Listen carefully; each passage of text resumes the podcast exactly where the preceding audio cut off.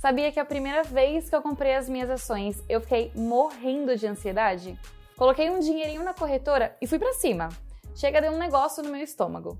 E eu não sei explicar, mas uma coisa que eu nunca entendia no começo, e isso eu confesso que era por erro meu, é que eu não sabia a diferença das ações, que tinham o 3 e o 4 no final.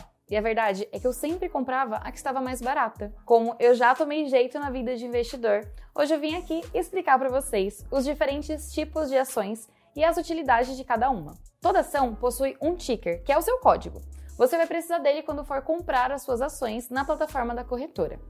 Esse ticker geralmente é formado por uma abreviação do nome da empresa, com quatro letras, e um número, os mais comuns são os 3, 4 e 11. Se o seu foco é em dividendos e construir aquele patrimônio a longo prazo, as ações perfeitas para você são as preferenciais, que são as de final 4. Como o próprio nome diz, esse tipo de ação dá ao acionista a preferência para receber os dividendos, que é o lucro que a empresa distribui conforme o cronograma. E a ação com final 3, para que, que ela serve? Essas são as famosas ações ordinárias, que dão direito ao acionista de voto na assembleia.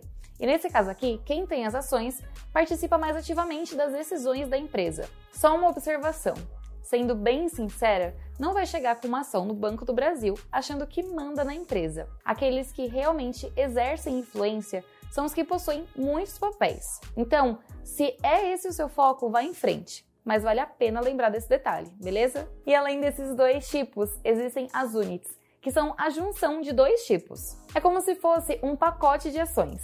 Os mais comuns são com uma ação ordinária e quatro ações preferenciais, mas isso pode variar de acordo com cada empresa. Empresas como o Banco Inter e a ESGT oferecem esse tipo de opção. E ó, uma empresa pode emitir apenas um tipo de ação se quiser, dois ou três tipos. E antes de finalizar, uma coisa que nós sempre falamos aqui no Desafio em Ação é que o seu investimento precisa estar alinhado com seu objetivo.